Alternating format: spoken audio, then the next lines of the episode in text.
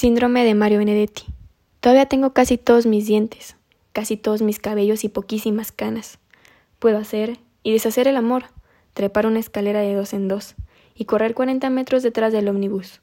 O sea que no debería de sentirme viejo, pero el grave problema es que antes no me fijaba en estos detalles.